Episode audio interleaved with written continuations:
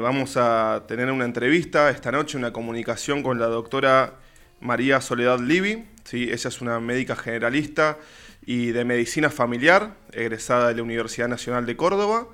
Eh, y bueno, vamos a estar hablando un poquito de lo que es eh, el ReproCan y el punto de vista de una profesional de la salud, porque hemos hablado ya de eh, el ReproCan, el registro del programa de cannabis, que habilita lo que es el cultivo controlado para uso medicinal, terapéutico. Hemos hablado, informado acerca de cómo registrarse, los pasos a seguir, distintos aspectos, pero bueno, eh, hoy vamos a encarar eh, el punto de vista, digamos, del otro lado del escritorio, como quien dice. Así que, si no me equivoco, ya estamos en comunicación. Eh, buenas noches, Soledad, ¿nos escuchás?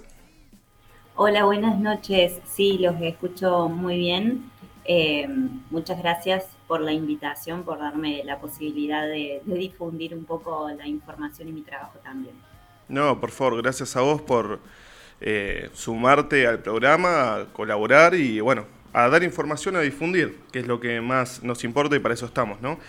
Eh, bueno, para comenzar, eh, Doc, le quería consultar, ¿hace cuánto que, que, empezaste con esto de la fitoterapia, sí? ¿Cómo fue el empezar cuando salió el ReproCan? Eh, ¿Cómo fue comenzar con esto? Eh, ¿qué, demanda hubo? ¿Qué, sensaciones te dio? ¿Te esperabas eh, que sea así? ¿Cómo fue todo esto de arranque? Hace poquito, es muy reciente, ¿no? Sí, es muy reciente, pero yo desde que había empezado mi residencia con otro compañero más, Diego Sanz, que también forma parte de Médicos Canábicos, eh, habíamos empezado un poco a averiguar de esto de terapia en base a cannabis. Los dos eh, cultivamos hace un tiempo y bueno, nos interesaba mucho implementarlo.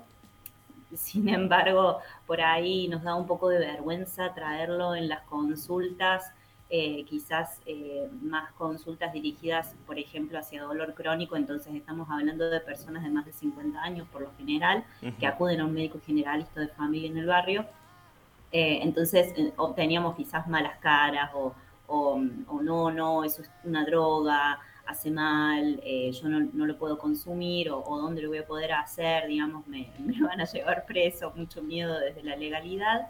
Así que desde ahí empezamos un poco a investigar y ser en esto autodidactas porque la formación en cannabis desde lo que es la farmacología aplicada, desde la UNC, en lo que es el pregrado, no hay formación, no está incluida dentro de la ahí empezamos un poco a averiguar y eh, ya en el año 2020, eh, eh, bueno, y en el 2019 tenemos la ley 27.350 y ya en el 2020 se empieza a reglamentar y se van como interpretando de manera parcial algunas partes de la ley y ya se implementa lo que es la, terapia canábica, todavía quizás con muchas obstaculizaciones, este, pero ahí lo empezamos a hacer más o menos a lo que fue en marzo del año pasado eh, pero bueno, en esto de autoformación, buscar información entre nosotros, actualizaciones, eh, costaba un poco encontrar esto de evidencia científica actualizada, eh, porque bueno, lamentablemente todavía el cannabis en aquel momento estaba clasificado como de las drogas clase A, entonces es muy difícil encontrar alguna investigación científica o, o un ensayo clínico en pacientes utilizando cannabis, ¿no? Entonces, por ahí nos costaba un poquito encontrar algo de información, pero bueno, de a poco fuimos eh, logrando capacitarnos personalmente, ¿no? Porque no hemos hecho posgrado ni nada, pero hemos ido capacitando a lo largo del tiempo. Es que, bueno, eh, perdón, era así, o sea, más allá de investigaciones tal vez de países como Canadá, tal vez que desde hace más tiempo están de a poquito se han ido metiendo en eso y ha ido avanzando, estaba todo muy tapado y bueno, lo que es eh, el acercamiento a mi parecer, por lo menos de la gente para con la planta, era muchas veces cuando se agotaban las opciones y no había nada de la medicina tradicional, si se quiere, una medicina contemporánea que les podía dar eh, una ayuda para el día a día, para tratar sus patologías y bueno, mucha gente así se encontró con la planta, ¿no? Tal cual eh, había mucho miedo también eh, de que descubrieran algún cultivo. Eh, esto también los, los, medios de difusión, como siempre, también suman un poco de miedo a la comunidad, de ver dos abuelitos que tenían un par de plantas en su casa y que por eso le sacaron las plantas o, les hicieron, les labraron un acto, les llevaron presos, digamos. ante toda esa situación, obviamente que yo no voy a exponerme a cultivar una planta que probablemente me va a tener algún contacto con la ley. Entonces, un poco Reprocan lo que nos trae es esa bocanada de, de paz, de tranquilidad, de, tener mi propio cultivo en casa, siempre avalado dentro de lo que sería el marco de una consulta integral, este, pero digamos, de alguna manera se empieza a regularizar esto y también lo que trae la ley eh, es un poco eh, cubrir estas falencias también a nivel formativo y lo que se busca es también implementar la investigación científica, eh, formación a médicos y médicas que estén interesados en el tema, eh, bueno, y otro sinfín de cosas también que, permiten que el cannabis se vaya acercando a la gente para su salud y desde un lugar saludable también, ¿no? Porque si yo tengo la ansiedad de tener una planta en mi casa y voy a tener problemas, obviamente que eso tampoco ayuda a mi problema de salud. Perdón, va un poco de la mano con reconocer eh, algo que ya venía pasando, ¿no? reconocer que, bueno, que hay una demanda, que la gente lo está usando, que da resultados. Es lo que siempre digo, eh, si bien las redes sociales tal vez o las redes eh, de comunicación tienen algunas cuestiones que tal vez se pueden analizar de forma negativa para, la sociedad porque nos alejan, nos, eh, nos separan. hay, hay, algo que siempre remarco, que la difusión de la información es algo que ya no pueden parar y cuando la gente está decidida a, visibilizar algo, eh, y algo que es real, algo que es tangible, algo que te cambia el día a día a vos, a tus seres queridos. Eh, eh, nada, es algo que terminan, la verdad no, no lo pueden detener. ¿Cómo fue cuando empezó el ReproCan? Bueno, le recordamos a la gente que cuando la ley salió, la 27350, si yo no me equivoco, corregime con toda confianza, estaba contemplada más que nada para pacientes de epilepsia refractaria y después, bueno, con el oficialismo, con el cambio de gobierno, se le reconoció y se hizo justicia en el sentido de ampliarla para eh, muchas más patologías, ¿no? Y ampliar el concepto de lo que es eh, lo terapéutico, ¿no? Si a vos te hace bien, si vos sentís que te hace bien, bueno, es eh, medicinal o es terapéutico. esto es así. ¿Cómo, ¿Cómo fue la demanda, doctora, cuando salió el ReproCan? ¿Te sorprendió? ¿Hubo mucho? ¿Al principio costaba que la gente se acerca, que se acerque? ¿Cómo, ¿Cómo fue esto?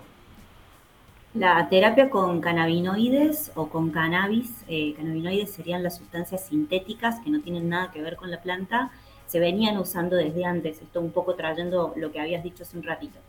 Se venía usando desde antes, como decías vos, para epilepsia refractaria, solamente un neurólogo o neuróloga podía recetarlo y es, era un mecanismo tan imposible por ahí de alcanzar digamos, el aceite era un charlotte que tenía que venir de afuera, cuando es algo que se podía cultivar acá, eh, tenía que venir de afuera siguiendo todo un camino con el ADMAT este, casi imposible. Y el costo, ¿no? Cada vez que el paciente necesitara el medicamento. Lo que trae Reprocan es el acceso eh, a este medicamento también, ¿no? Más allá de eh, legalizarlo y traer esta tranquilidad y ampliar las patologías, como decías vos, también trae el acceso. Entonces, eh, ¿qué cambió en esto? Que no solamente para epilepsia refractaria, también se puede utilizar en muchos otros problemas de salud dentro de lo que serían las patologías de la salud mental, este, también a bueno, diferentes tipos de dolores crónicos. Hoy por hoy también se lo plantea como un, uso eh, como un inmunoregulador, es decir, como un regulador de la inflamación crónica que generan otras enfermedades que no tienen nada que ver, pero que en algunos de los mecanismos también podría ayudar, como es la hipertensión, el asma, eh, y en diferentes eh, patologías, inclusive como la diabetes, también, digamos, amplía mucho más la mirada y mucho más el acceso a la comunidad. Sí, entiendo que según la genética, por ejemplo, como vos decís, y según la carga de cannabinoides de cada genética, eh, como hemos dicho en otros programas, uno puede, eh, una puede eh, apuntar a determinadas patologías, como bien dijiste lo que es la diabetes. Conozco bueno, muchos casos de gente que sufre dolor crónico de fibromialgia, artritis, artrosis. Bueno, conozco gente muy querida por mí que trata de esquizofrenia de algún familiar, ni hablar de lo que es el Parkinson. Eh, nada, la realidad es que si uno se pone a buscar o a charlar, eh, te das cuenta que la, evidencia y lo amplio que puede ser el beneficio que nos trae la planta es, muchísima. Eh, ¿Cómo fue de, entrada? ¿Fue poquito o fue avasallante? ¿Fue mucha la gente que se contactaba? Porque desde mi lado, por ejemplo, yo al estar en el rubro, al trabajar en un grow shop, al estar en contacto directo con cultivadores y con gente que desde, desde hace años, cuando esto estaba proscripto, cuando estábamos en la ilegalidad, eh, se acercaban a ver, eh, a buscar la, medicina en la planta. Eh, vos vas viendo, y a mí, bueno, la sensación que me dio es que en el momento en el que se amplió la ley y se reconocieron otras patologías, es como que explotó todo y, estábamos todos o todas buscando por ahí a ver qué profesional de la salud se animaba y ponía el pecho, daba un paso al frente, eh, evitaba los prejuicios, el estigma y decía, bueno, eh, yo voy a, a ver, voy a seguir mi vocación de querer ayudar a la gente, ¿no? Pero de entrada eran poquitos. ¿Cómo lo, cómo lo viviste vos y tus compas eso? Eh, ¿cómo, ¿Cómo fue eso? ¿Mucha gente se les acercó? ¿Costó al principio? Al principio costó, sí, al principio costó eh, que empezara a llegar la gente, eh, sobre todo la confianza en el sistema ReproCam. Había como muchos mitos sembrados alrededor del ReproCam también, de que de alguna manera eran listas que se enviaban a alguna fuerza armada y que después iban a llegar a tu casa, a fiscalizar algún cultivo, etc. El típico miedo al registro. Eh, claro, entonces eh, al principio costó un poco todo eso y sobre todo que totalmente eh, inexpertos en lo que era la difusión de nuestro trabajo, por lo menos nosotros, Diego y yo, somos dos médicos súper humildes, así que no estábamos acostumbrados a difundir el trabajo, a hablar sobre costo de una consulta, digamos, como súper acostumbrados al sistema público. Entonces al principio nos costó a nosotros y también costó por ahí esto de que empezaron a venir los pacientes y después de ahí se elevó de manera exponencial, más o menos por eh, junio, julio empezaron a llegar muchos pacientes, pero nosotros fuimos armando como una pequeña red de otros eh, profesionales de salud, no solamente médicos, eh, de Córdoba, entonces ahí íbamos por ahí este, pasándonos a algún paciente si, estábamos como muy avasallados, este, discutiendo también algunas cosas, debatiendo sobre la ley, debatiendo sobre la evidencia, eh, pero sí al principio empezaron a llegar muchos, muchos pacientes eh, y sobre todo ante un sistema en donde el criterio para decir cuántas plantas van para cada uno, digamos, eso todavía no está estandarizado eh, y digamos como que fue una pauta que se liberó, una estrategia de un programa de salud que se mandó así, digamos, a los ponchazos. Y claro, totalmente. Entonces, también los profesionales un poco estábamos en eso de descubrir bien cómo funcionaba todo esto. Te consulto. Eh, a mí me dio la sensación de que, bueno, justamente de la mano a lo que, a lo que venís diciendo, ¿no? Lo que venís hablando, eh, que tal vez lo que se quiso es eh, cubrir eh, la demanda de cierto sector, pero no, mm, a ver, que los organismos responsables de, llevar adelante todo esto, que no, no, tenían idea de las dimensiones de lo que estaban hablando o de lo que estaban proponiendo. A mí me pasó, por ejemplo, de estar interesado, eh, después de mucho buscar, ¿no? dónde, con quién acercarme para hacer el trámite, porque, bueno, como dijimos, no era fácil encontrar un profesional de la salud eh, que esté abierto al tema. Eh, muchos estaban eh, con miedo, justamente, no solamente los cultivadores tienen miedo. me dio la sensación de que de repente en un momento desbordó la demanda de gente, se paralizó y se cayó el sistema ¿no? del ReproCam, si no me equivoco, en lo que fue septiembre, octubre del año pasado, colapsó, se cayó el sitio. ¿Qué fue lo que pasó? ¿Qué, qué entendés vos que, que, fue la situación y qué se modificó para que vuelva de a poquito a, funcionar correctamente. Yo lo que tengo entendido, porque no hubo, digamos, como algún tipo de, información oficial, lo que tengo entendido así, quizás rumor de pasillo, sí la cantidad de gente que se empezó a inscribir era cada vez más grande y teníamos, suponete, alrededor de 20.000 inscritos como pacientes, como personas bajo tratamiento y había muy, pero muy pocos médicos y médicas que estaban inscritos en el sistema. Entonces ya ahí teníamos una demanda que superaba la oferta pero ese no era tanto el problema. Lo que sucedió en un momento que eh, mudaron toda la información y todos los datos hacia otro servidor. eh, para asegurar bien esa información y fue ahí cuando se cae Reprocan, aproximadamente en agosto del año pasado y eso duró más o menos creo que dos o tres meses o dos meses y medio. Fue terrible la demora, sí. Fue, fue terrible la demora y, bueno, también obstaculizaba el acceso a la salud. Entonces muchos pacientes me preguntaban, ya puedo cultivar, espero a esto, hace tres meses que estoy esperando este permiso. Entonces, eh, por ahí llegar a, algunos acuerdos con ellos este, para que sí pudieran empezar a su tratamiento, ¿no? Estamos hablando de gente con dolor crónico, con patologías graves, entonces necesitaban sí o sí tener ese certificado cuanto antes y hubo mucha demora. Sí, no, no, perdón, no es una pavada, o sea, estamos hablando, yo sé de casos de gente que de repente estuvo mucho tiempo postrada en una cama por dolores crónicos y de repente gracias al, eh, al cannabis, gracias a acercarse, al dar y recibir con la planta, eh, las veías de repente paradas, limpiando la casa, yendo a hacer las compras, recuperando su calidad de vida. Y una vez que vos, me parece, ¿no? Una vez que una persona se encuentra con eso y ve que es posible una vida mejor, eh, bueno, esto es un derecho, esto es una necesidad imperiosa, lo que es la salud, y, negársela es, muy jodido, o sea, es algo muy, muy fuerte, me parece, para, para la gente. Eh, acá tenemos un mensaje de, de una escucha. ¿Le, ¿Le, querés decir, Moro? ¿Qué es a ver, acá tengo, bueno, eh, voy a tratar de resumir. Buenas noches, Soledad. Doctora Soledad.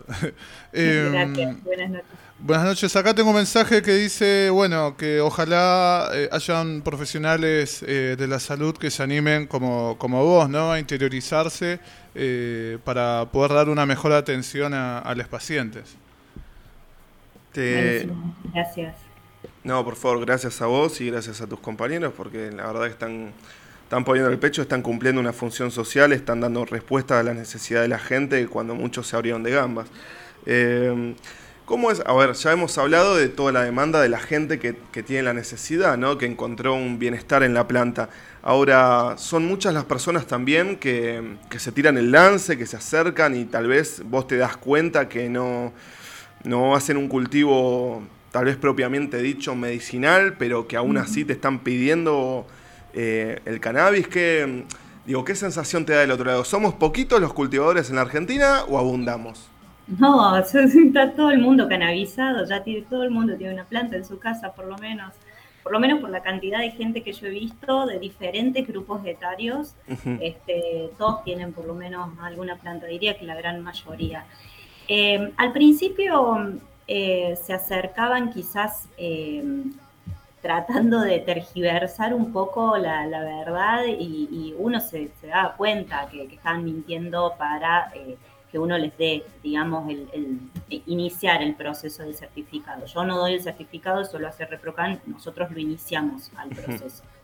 Este, pero después en la consulta te, ibas dando cuenta que había mucho estrés laboral, mucha ansiedad, eh, insomnio, y no hacía falta que mintieran, digamos. Entonces, es, quizás son todas cosas en, nuestra esfera de la salud que no estaban visibilizadas que o que estaban completamente naturalizadas, como nunca poder dormir bien o vivir con dolor de cabeza, y después uno en la consulta se iba dando cuenta. Sí, eh, digamos, yo el consumo recreativo lo considero parte de nuestra salud mental, nos hace bien también, además en el consumo recreativo siempre que esté dentro de un marco de un consumo responsable, evitando la posibilidad de riesgos o eh, de cualquier otro intercurrente, pero siempre que estemos haciendo un consumo responsable. Y digo, yo llevo a mi casa, muchos me decían, por ejemplo, doctora, yo simplemente llevo a mi casa, me fumo una seca y estoy tranquilo, estoy tranquila, puedo jugar con mi hijo, puedo charlar con mi pareja, eh, puedo hacer cosas en la casa y cuando no lo hago me siento desmotivado, no tengo ganas, eh, todo me molesta. Entonces, digo, esto sería, digamos, para, para los ojos de alguien que no lo conoce, dice, no, bueno, eso es consumo recreativo, eso no entra dentro de lo que serían las pautas de un reprocan. Eh, pero bueno, si uno va indagando y va llevando la consulta y va, y va realmente abriendo la escucha activa y abriendo un montón de ventanas en la vida de esa persona y te vas dando cuenta que hay cuestiones en la salud que están afectando y que si se ven beneficiadas con un poco de cannabis a la noche, una sequita antes de irse a dormir, y digo, ¿por qué no? Este, tenemos quizás una mala visión acerca del consumo recreativo también.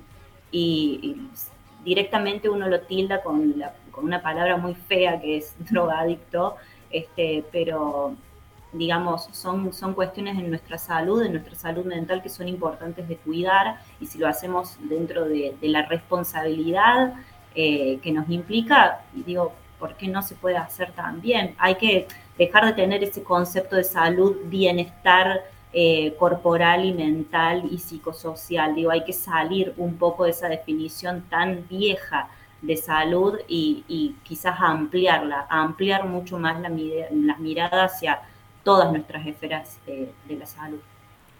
Sí, la verdad que, bueno, no puedo, no puedo estar más de acuerdo. Yo justamente, bueno, he tramitado el ReproCam por esas cuestiones. Yo siempre eh, siento que a mí la planta me hace bien, que ya lo hemos hablado en su momento, en el sentido de, bajar 20 cambios en picos de estrés, eh, de, bueno, como bien has dicho, de conciliar el sueño, eh, mejorar mi humor día a día, tratar lo que es la ansiedad. La realidad es que si uno siente que se relaciona con la planta y que la planta le hace bien, siempre como vos bien dijiste que sea un consumo responsable, a sabiendas eh, de cómo, cuándo y por qué, eh, la realidad es que entra dentro de lo que son las decisiones privadas de cada quien, no afecta a terceros, está avalado por el artículo 19 de la Constitución Nacional y tal vez, bueno, está esa mirada eh, tradicional o ortodoxa de qué es una enfermedad, qué es una dolencia, una patología y otras cosas que tal vez se subestiman, pero hacen el día a día de la persona, hace la calidad de vida de la persona y hace a cómo esa persona se relaciona con, el resto, ¿no? Entonces, eh, nada, es, fundamental y me parece que está buenísimo que cómo se amplió, ¿no? Eh, eh, el acceso, digamos, a, al cannabis, que cómo se amplió eh, el concepto de lo que sería cannabis medicinal y terapéutico.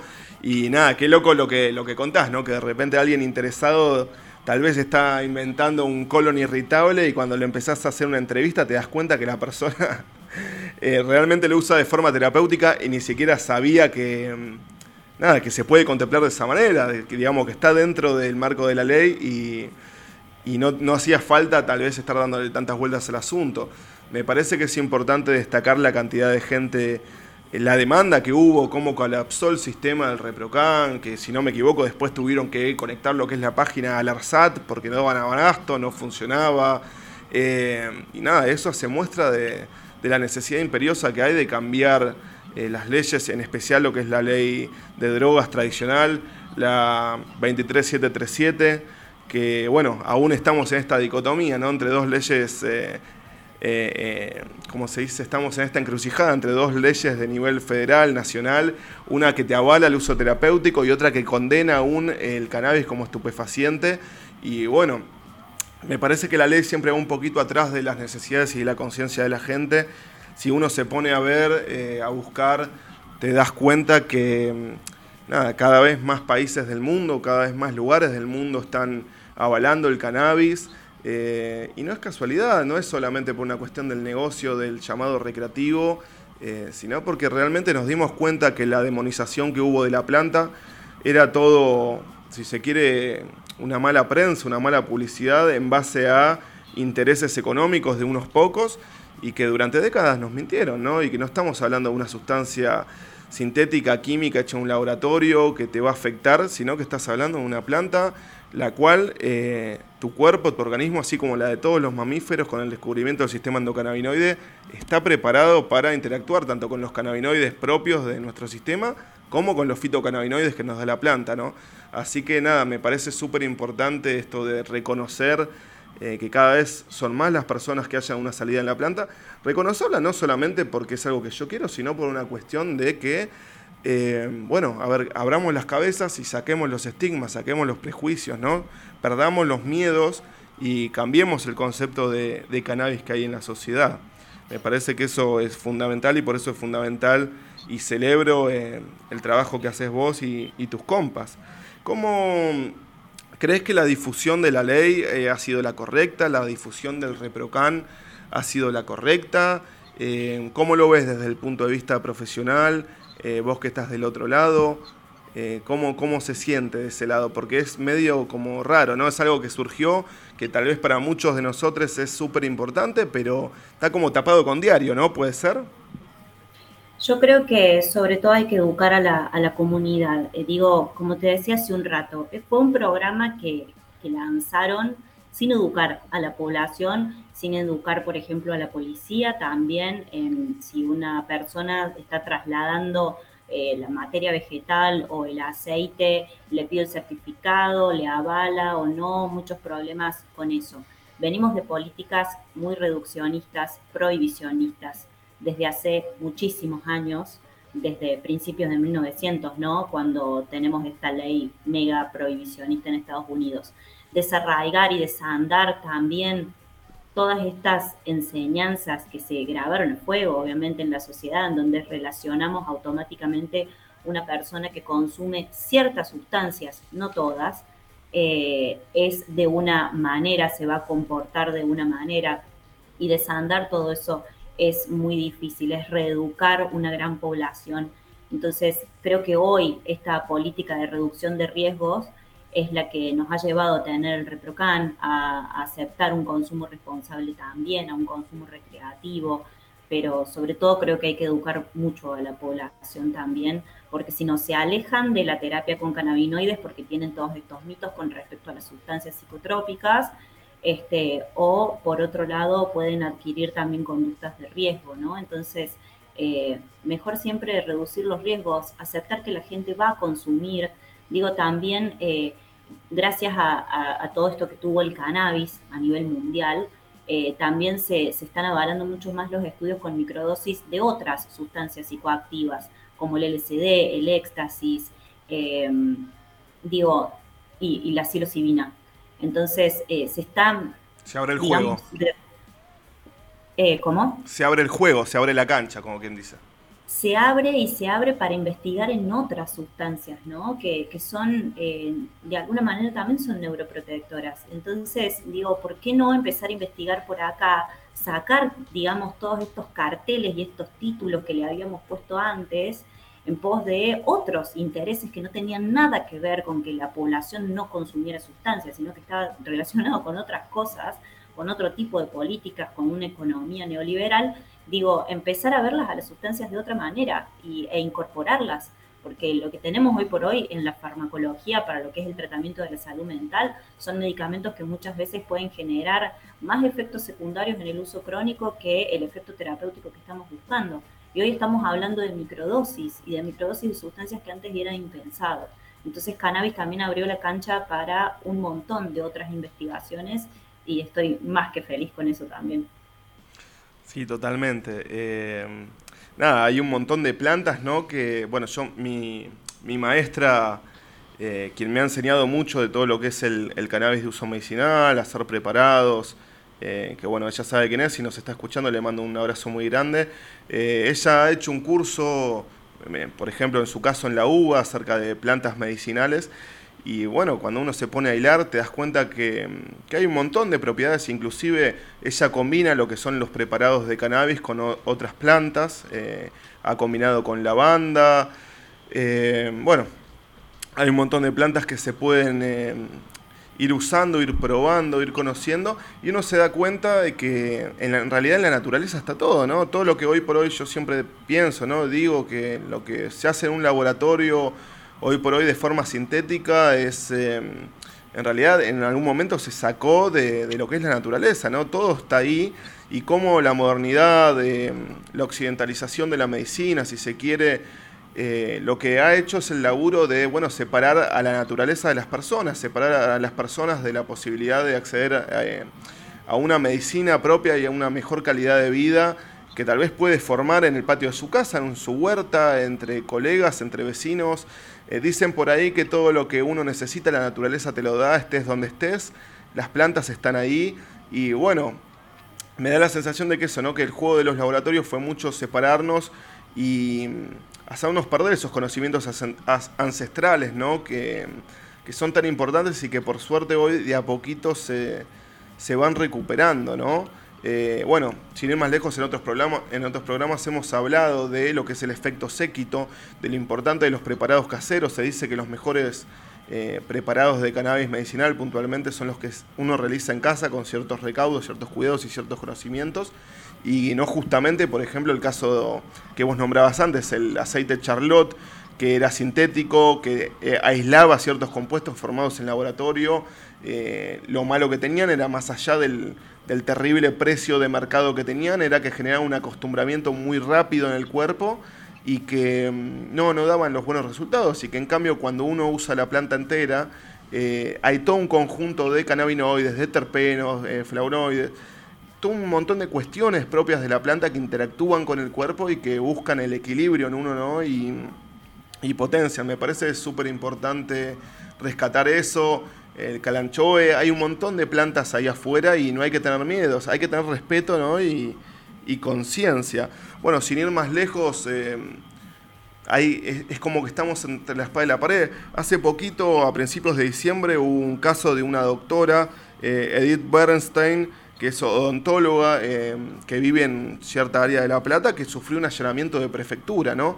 Y es, nada, se comió una verdugueada terrible de muchas horas de, sufrimiento cuando en realidad es una profesional de la salud que eh, está metida en investigación con cannabis, con lo que es la Universidad Nacional de La Plata, eh, que ayuda a la gente, que ella, eh, ella, yo vi una entrevista, por ejemplo, que le hacían, y claro, es una, es una mujer que, si no me equivoco, ronda por los 60 años, 60 y pico de años, y contaba que es de otra generación, que venía con todo este estigma, este que trajo el prohibicionismo, eh, estas ideas negativas sobre la planta y que en el intento de tratar su fibromialgia, sus dolencias personales, empezó a viajar y a buscar eh, conocimientos en otros países, como es el caso de Canadá, o viajar a convenciones que, que a nivel latinoamericano empezaron antes que nosotros a acercarse a la planta y, descubrió la, importancia de, de cómo le cambiaba la calidad de vida y empezó a ayudar a gente, haciendo preparados, eh, ayudándolos, eh, acercándoles las plantas que necesitaban.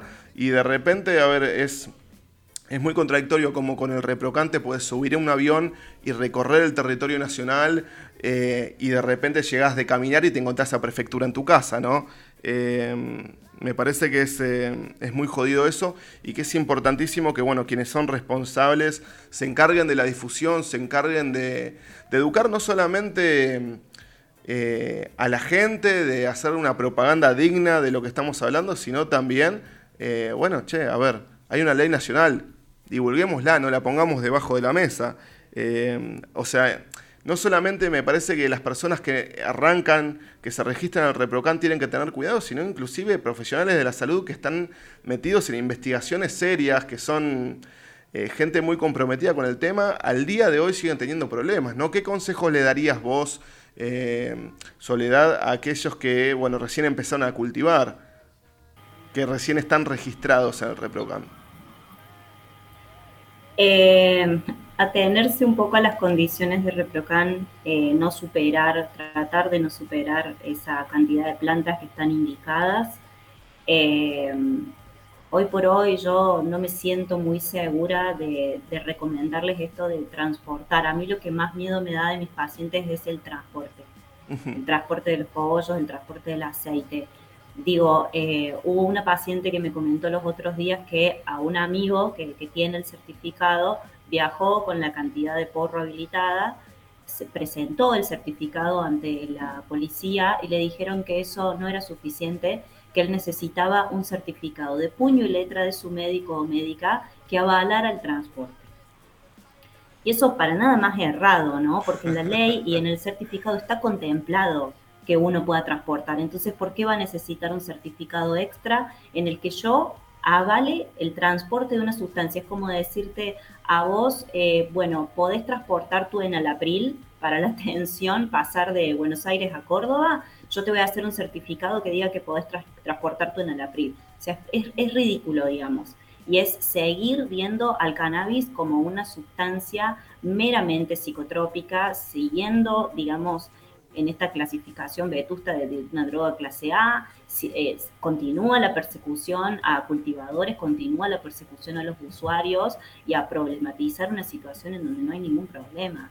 Entonces, eh, las fuerzas tienen que formarse en esto también, así como médicos, médicas nos estamos formando para brindarles la mejor información y la evidencia científica actualizada a nuestros pacientes que a veces los invitamos a leer algunos libros que están ya en PDF en internet para que se informen, si tienen alguna pregunta también pueden sacarlo de ahí, o que hagan cursos también para cultivar o para hacer su aceite, hacer sus extractos. Digo, todos los que estamos en, dentro de lo que es la cadena del cannabis medicinal, todos tenemos que formarlo, formarnos y eso no excluye para nada a las Fuerzas Armadas pero bueno, no me hagan hablar mucho de las fuerzas porque no se va a ir para otro lado la conversación. No, no, pero a ver, es, eh, es importante lo que decís, porque a ver, a mí me consta, yo sé que hay gente que de repente ha tenido que viajar en avión, que se presentó en lo que es la policía aeroportuaria, que les mostró el certificado y que viajó sin ningún problema. Me consta de gente que le ha parado gendarmería en la ruta, ha presentado su certificado de Reprocan, el cual habilita, eh, corregime si me equivoco, a transportar hasta 40 gramos de flores secas y 180 mililitros de eh, aceite de cannabis. Casualmente, bueno, no dice nada de las cremas, ¿no? No dice nada de ungüentos, no dice nada de microdosis. Eh, son estas cosas que están en el aire, ¿no? Em, pero, a ver, sé que hay gente que no ha tenido ningún problema, sé que hay gente que de repente ha sufrido algún allanamiento por alguna denuncia de algún vecino resentide. Eh, y por otro lado, tenés una profesional de la salud que se encuentra con eh, la prefectura en la casa, que le está entrando y que no quieren saber nada, que no, eh, que no escuchan razones.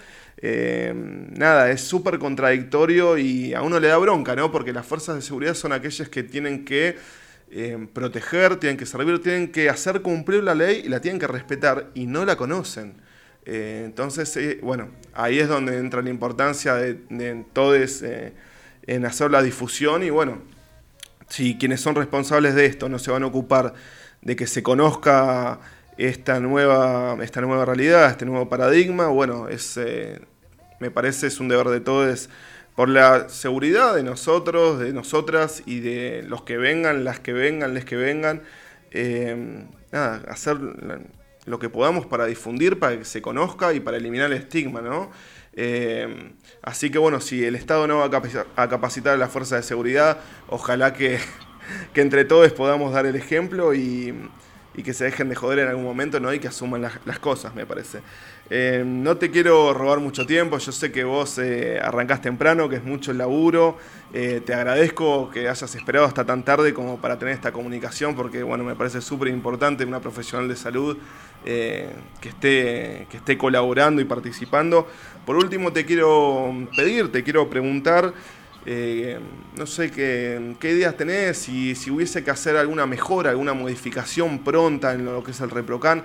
En tu opinión, ¿qué es lo que hay que mejorar eh, prontamente, ¿no? lo que sería más urgente eh, modificar?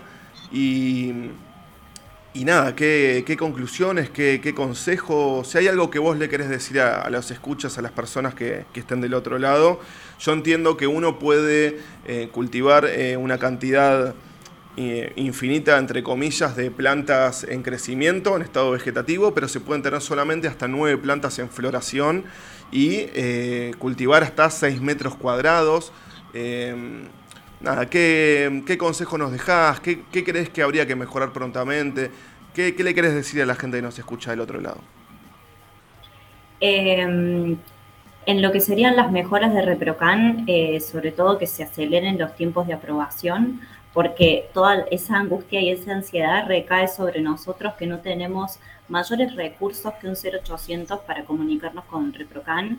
Eh, hay muchas, pero muchas fallas en la página y la verdad que es un estrés que por lo menos a mí me suma un montón y, a veces me, frustra bastante. Eh, yo gestiono un o sea, yo gestiono mi consultorio virtual y es muchísimo trabajo, es todo un día que tengo que estar gestionándolo en esto de atender pacientes, redactar historias clínicas, redactar declaraciones y consentimientos, subir los formularios, resubir a aquellos que están rechazados, rechazadas, eh, dialogar con algún paciente que tuvo un problema, se inscribió como cultivador y ahora quiere pasar como paciente.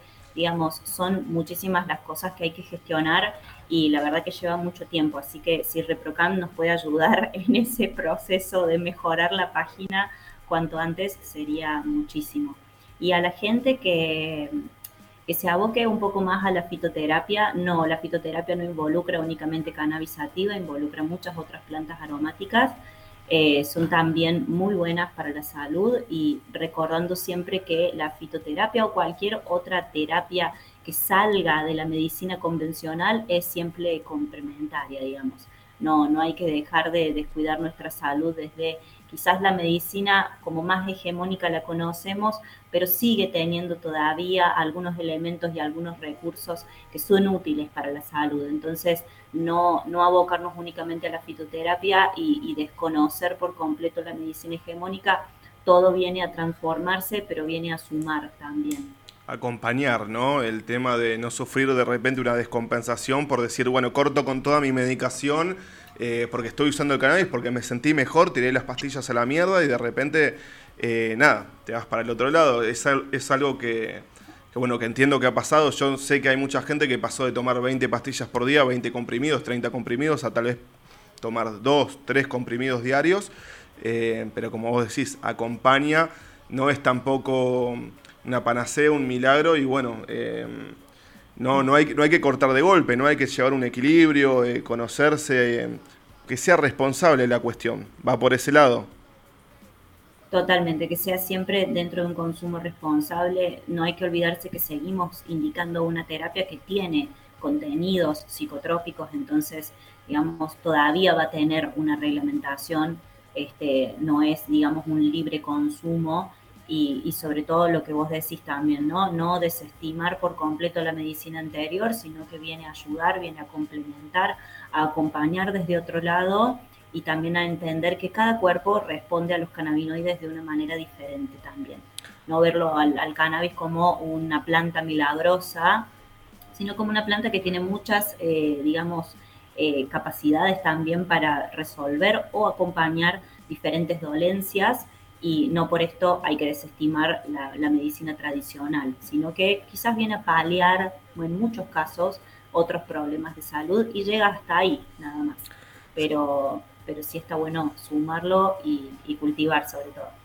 Sí, tal, tal vez sí, a ver, si las verdaderas drogas, las que se venden en las farmacias, las que se logran en laboratorios, no tuviesen más efectos secundarios o efectos adversos que los efectos positivos para nuestra salud, tal vez esto no sería tan necesario, pero lamentablemente a veces, a mí por lo menos me da la sensación, tal vez es una ignorancia de mi parte, pero siempre me da la sensación de que los laboratorios buscan más facturar y sacar eh, drogas rápido al mercado y no estar eh, buscando algo que, te ayude y que no te arruine el cuerpo por otro lado, ¿no? Y bueno, me parece importante que las plantas eh, logran eso, ¿no? Un equilibrio en el que vos tal vez necesites alguna droga de tipo industrial, de alguna droga de algún laboratorio, pero eh, que puedas lograr una armonía y no te revientes el cuerpo.